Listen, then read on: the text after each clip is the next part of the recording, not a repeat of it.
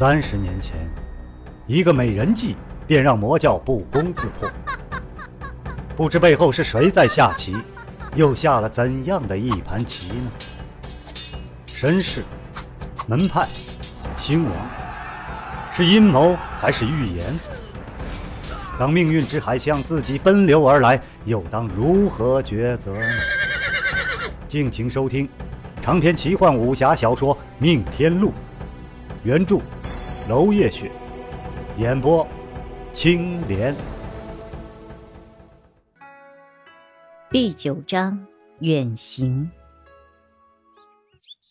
此次清晨再度探访，已是故人修缮完毕，匆匆一别，又将再起征程。杂草早已修剪整齐，墓碑也重新立好，纸马香火已供，甚至开辟了祭扫的道路。只可惜，那个他等待的人却远在天边，而且。垂垂老矣，此生都不可能前来祭扫了。萧剑尘放上了一大把的杏花，枝枝带雨，美而清愁。他珍重的将唐虞人的玉环埋进了土里，又从墓地里取了一抔土。林君就站在他的身后，默默的看着他做这一切，直到风再起之时，他问道：“接下来？”你准备去哪儿？萧建成回望了一眼墓碑。若你不介意，我想去书望谷。林君也许看穿了他取一抔土的意义，也许只是简单的想和他同行，利落道：“好，真是抱歉，您你来看萧氏秘书，结果从头到尾书都在爹爹手里，反倒要你陪我来这边荒之地。正巧，我那本也没有带来。为什么？”我还勉强记得萧氏秘书的内容，还想和你一起研究一下呢。不为什么，只是我有点怀疑，所以也不想带他过来，引人入歧途。何以见得呀？普通人看不懂加密之书很正常，可我是天玄门的门主，遍览门中经典，用尽各种方法。却连自己门派流传下来的秘书也看不懂，所以我想，所谓的秘书，也许根本就是障眼之法。真正有用的，也许不是那些残缺的文字，而是写在扉页的八个字的本身。你确定？我默写一页给你看吧。萧剑尘兴奋道：“好。”林君一笔一画的勾出了一个残缺的笔画，你看得出是什么吗？萧剑尘绞尽脑汁，脑子里如风车一般狂转，尽力思索是否有哪页配得上这些残缺的笔画。答案是没有。林君微微一笑：“你可知道‘荼毒千世，垂明之怒’下一句是什么？”是格物通神，天玄之门，就写在天玄山庄我那本秘书的内页。垂明岛、天玄门本就是同一门分裂的两派，所以我是注定要去找他们的。格物通神，天玄之门。萧建成开始在脑中拼接那些乱七八糟的笔画，恍然大悟。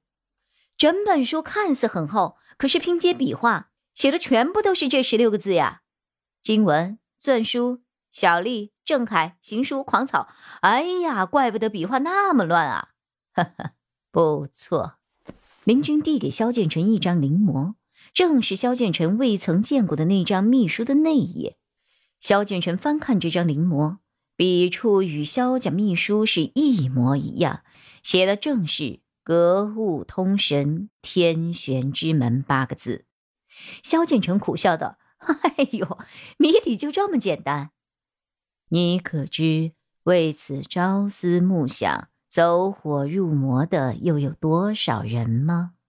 你爹爹收走他也是为了你好。嗨，一点都不好，我依然是想得我头痛欲裂啊！”林君莞尔。萧剑尘把那两张纸翻来覆去的看着，好奇的问道：“垂明、天玄，你们这两个门派之间究竟发生了些什么呀？和我在一起就不肯动脑子了？你猜也猜得到啊。他的语音依然温柔，哪怕是句调侃的话，听起来也是悦耳舒服。哈，我这不是信任你吗？真让我猜的话，嗯，怕是天玄门与垂明岛一场恶战，然后呢，天玄门大败亏输，只能投靠魔教维系下去。可是我这么说，实在是太不给你面子了。林君颇有点感怀，都要给打散了，还什么面子不面子的？不过不是一方惨败，是两败俱伤。所以两个门派约好了继续决战。天玄门的门主是你，那垂明岛的呢？哎，又是谁？大概没有吧。萧剑尘差点咬到自己的舌头，惊道：“哎，怎么会？”林君笑了：“托你萧家先祖的福，垂明岛怕是一个甲子都没有岛主了。有这么夸张？”所以垂明岛之前广发了帖子，只是为了寻找天资罕见的传人。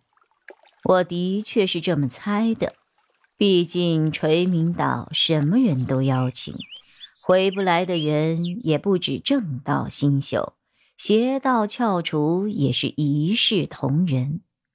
萧剑尘只觉得荒谬，如果同时邀请正邪两道的人同上一个岛，请问他们会不会自己先打起来呢？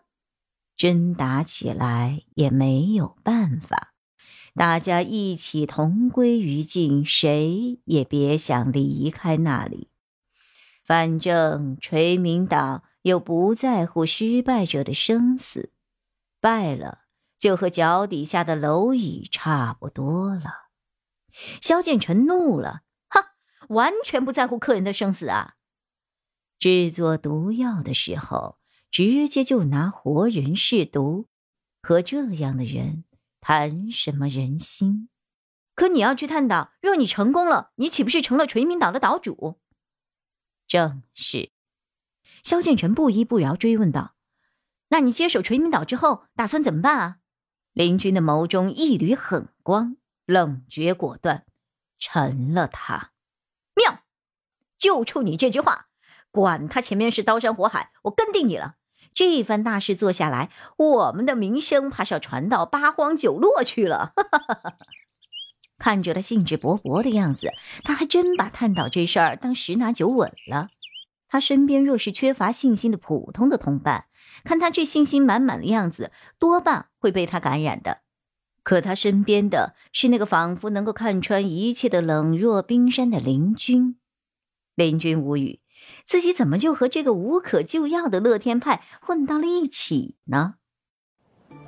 长篇小说《命天录》今天就为您播送到这里了，明天同一时间，敬请继续收听。